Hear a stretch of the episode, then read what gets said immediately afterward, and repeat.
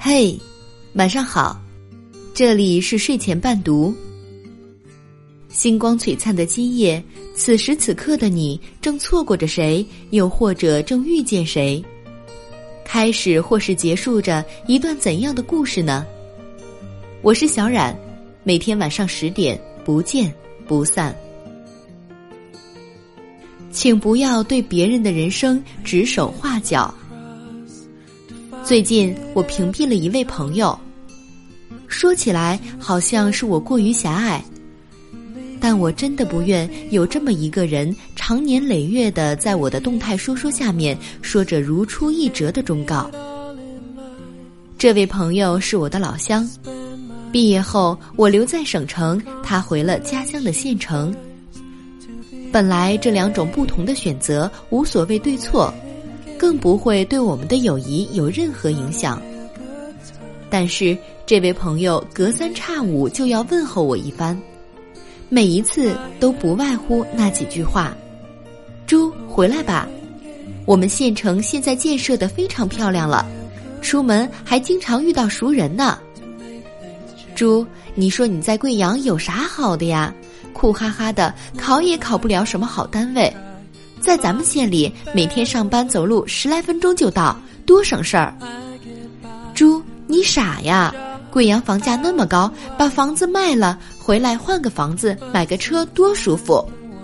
你老公在贵阳拼死拼活才搞了个科级，在县城里，科级干部已经是局长级别的了，那得掌握多大权力？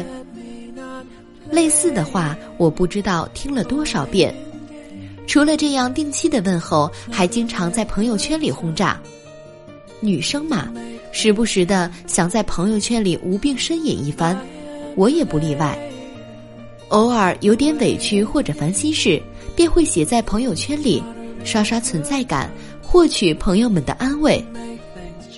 可是我的这位朋友，能把我的一切言论解读成不幸福。进而把不幸的根源归结于我的选择。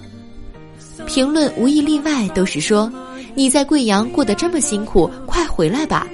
贵阳那破地方，交通拥堵，物价高，有啥好？”很多时候，他的话让我觉得，我就像一只颠沛流离的迷途羔羊，正等待着他来拯救。我们相隔几百里，他随时都能充当我的心灵导师。仿佛我不按他说的去做，那便是咎由自取，不识好歹。我终于忍受不了他无休止的叨叨，把他给屏蔽了。家乡的县城建设的很好，这我很开心，但不认为这哪里建得好，我就要去哪儿。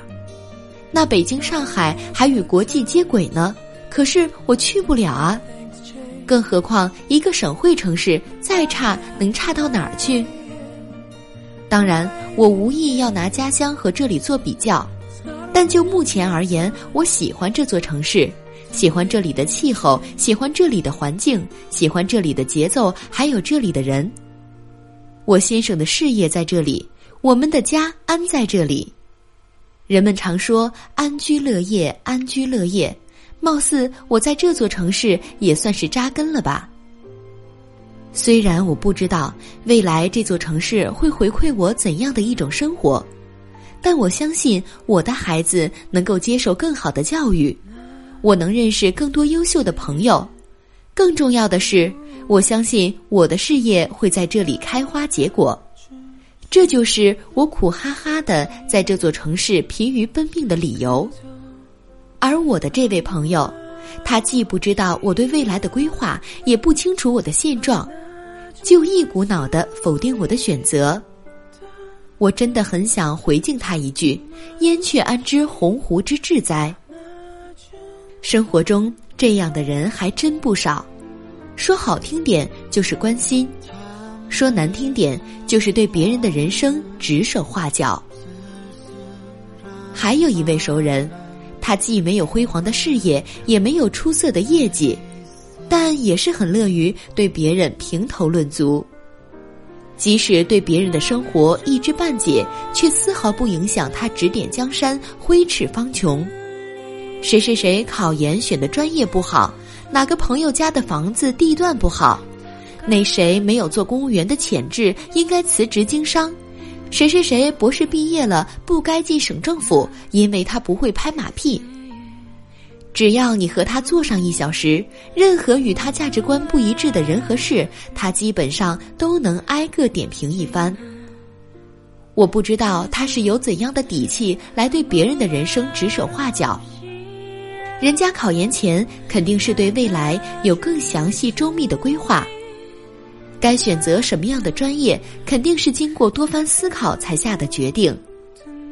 别人买房肯定也是事先考虑到自己上班地点、孩子上学、个人经济状况以及性价比等等因素。你不能用自己的实际情况去评判别人的决定，都照你的意思，那开发商傻呀，谁还买？还有，人家都博士毕业了，还能不清楚自己的路？该走行政还是学术？那无需征求你的建议吧。生活中的一些衣食起居、工作上的行事风格，他也能说上一番。有时候你觉得是善意的建议，时间一长，你就会发现，那分明就是踩着别人提升自己的优越感。我对这样好为人师的小聪明实在不敢恭维。生活中也经常会有朋友征询我的意见，比如该不该和男朋友分手。该不该进那家公司？该买哪个地段的房子等等？而我总是不轻易给出任何结论性的答案。一些小问题上给出一些合理或者不合理的建议，可能无可厚非，不会造成多大的影响。而有些和前途命运挂钩的决定，那必定需要多方考量。像我这样，不论是见识还是阅历都不足谈人生的人，却要给别人建议，怎么说都有些不妥。哪怕是小小的建议，可能都会左右别人的选择，造成差之毫厘、谬之千里的结论。那样的后果，谁都担待不起。正所谓“横看成岭侧成峰，远近高低各不同”，所以。我一般只会在小问题上和朋友一起分析每一种选择的利弊，最终拍板的人无论如何也轮不到我。那些大言不惭的说你就该这样不该那样的人，大包大揽的替别人做决定的个人主义者，完全是站着说话不腰疼。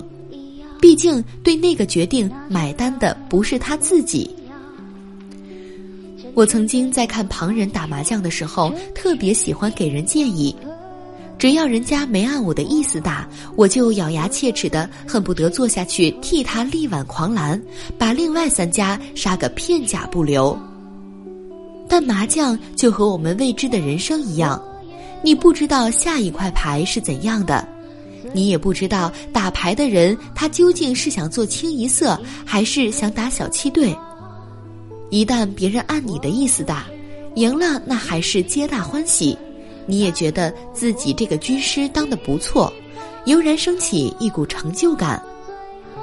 万一打输了，既害别人输钱，也尴尬了自己。生活中的道理和看人打麻将如出一辙，别人征询你建议，就像问你该打哪一张牌。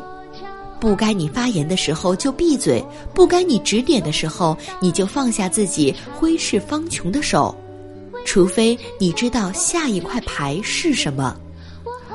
不要把你的关心演变成干涉，改掉你指手画脚的毛病，为了别人也为了自己。指点有风险，建议需谨慎。